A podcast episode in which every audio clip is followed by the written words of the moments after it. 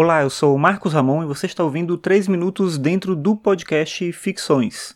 Lembrando que você pode acessar todos os episódios do podcast em marcosramon.net barra ficções. Lá tem também um link para o arquivo do podcast com todos os episódios, já que no seu aplicativo de podcast provavelmente você vai conseguir ver só os últimos 100 episódios mais recentes. Bem, hoje eu estava lendo o blog da Júlia Brasolin, ela é do Terapeuta Cast, e ela tem um blog e eu estava lendo um texto que ela fala sobre insônia, e é bem interessante a reflexão que ela coloca, porque ela vem falando sobre o como é complicado a gente se colocar numa situação que a gente tem que fazer muita coisa, a gente não consegue dar conta de tudo que tem para fazer e tal. E ela vem discutindo isso, mas o que eu achei mais interessante é que ela coloca uma lista de coisas que tiram o sono dela. A coisa da lista, e é sobre isso que eu quero falar, a coisa da lista ela é curiosa porque quando é final de ano a gente fica pensando em fazer lista de das músicas que você ouviu, dos filmes que assistiu, dos livros que você leu, de coisas que você quer fazer no ano que vem. Então é uma época que as pessoas se reúnem assim. Tem gente que faz lista o tempo todo, não só no final do ano, mas final de ano é uma época em que as pessoas começam a fazer essa lista meio que como uma retrospectiva.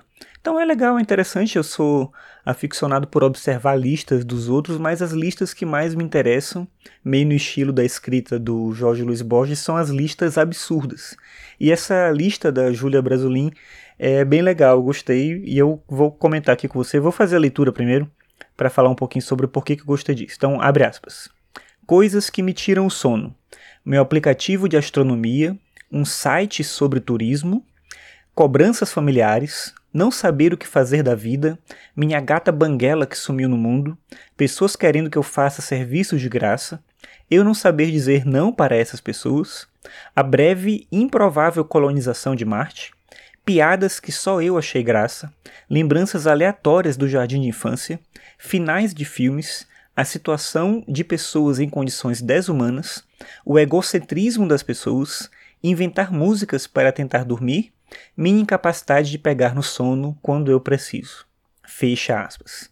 Eu vou botar o link do texto dela no post para você poder ler o texto todo, que é bem bacana. Mas como eu dizia, o que me interessa nessa lista e nessas listas que eu considero listas absurdas é o fato de que, por mais absurdas que elas pareçam, mais desconexas que aparentemente elas pareçam, elas têm muito mais a ver com a vida do que aquela lista certinha de coisas no estilo de uma receita, alguma coisa assim. Quando a gente pensa sobre essa correlação entre coisas que a Júlia colocou aqui, né, o aplicativo que ela está criando, a colonização de Marte, né, o egocentrismo das pessoas, a gata, a cobrança familiar, sei lá, são coisas que aparentemente não se conectam de imediato. Mas na vida de uma pessoa é assim que é, é assim que acontece na nossa vida. A gente não é uma coisa só, a gente é essa soma de coisas como se a gente fosse uma coxa de retalhos mesmo. E essa lista representa muito bem isso. Então eu te deixo aí o convite para você ler o blog lá da Júlia e de repente fazer umas listas assim. É um exercício interessante, talvez, né? E aí, como eu tinha falado do Borges, o Borges tem muito dessas listas também. Procurei o Jorge Luiz Borges. Se você ainda não conhece, você vai gostar com certeza. Então é isso, um abraço e até o próximo episódio.